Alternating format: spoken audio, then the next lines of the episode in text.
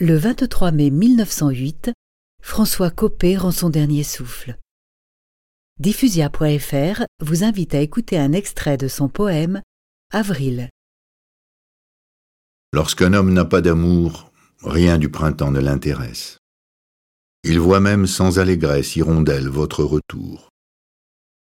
Et devant vos troupes légères qui traversent le ciel du soir, il songe que d'aucun espoir vous n'êtes pour lui messagère. Chez moi ce spleen a trop duré. Et quand je voyais dans les nues les hirondelles revenues, chaque printemps.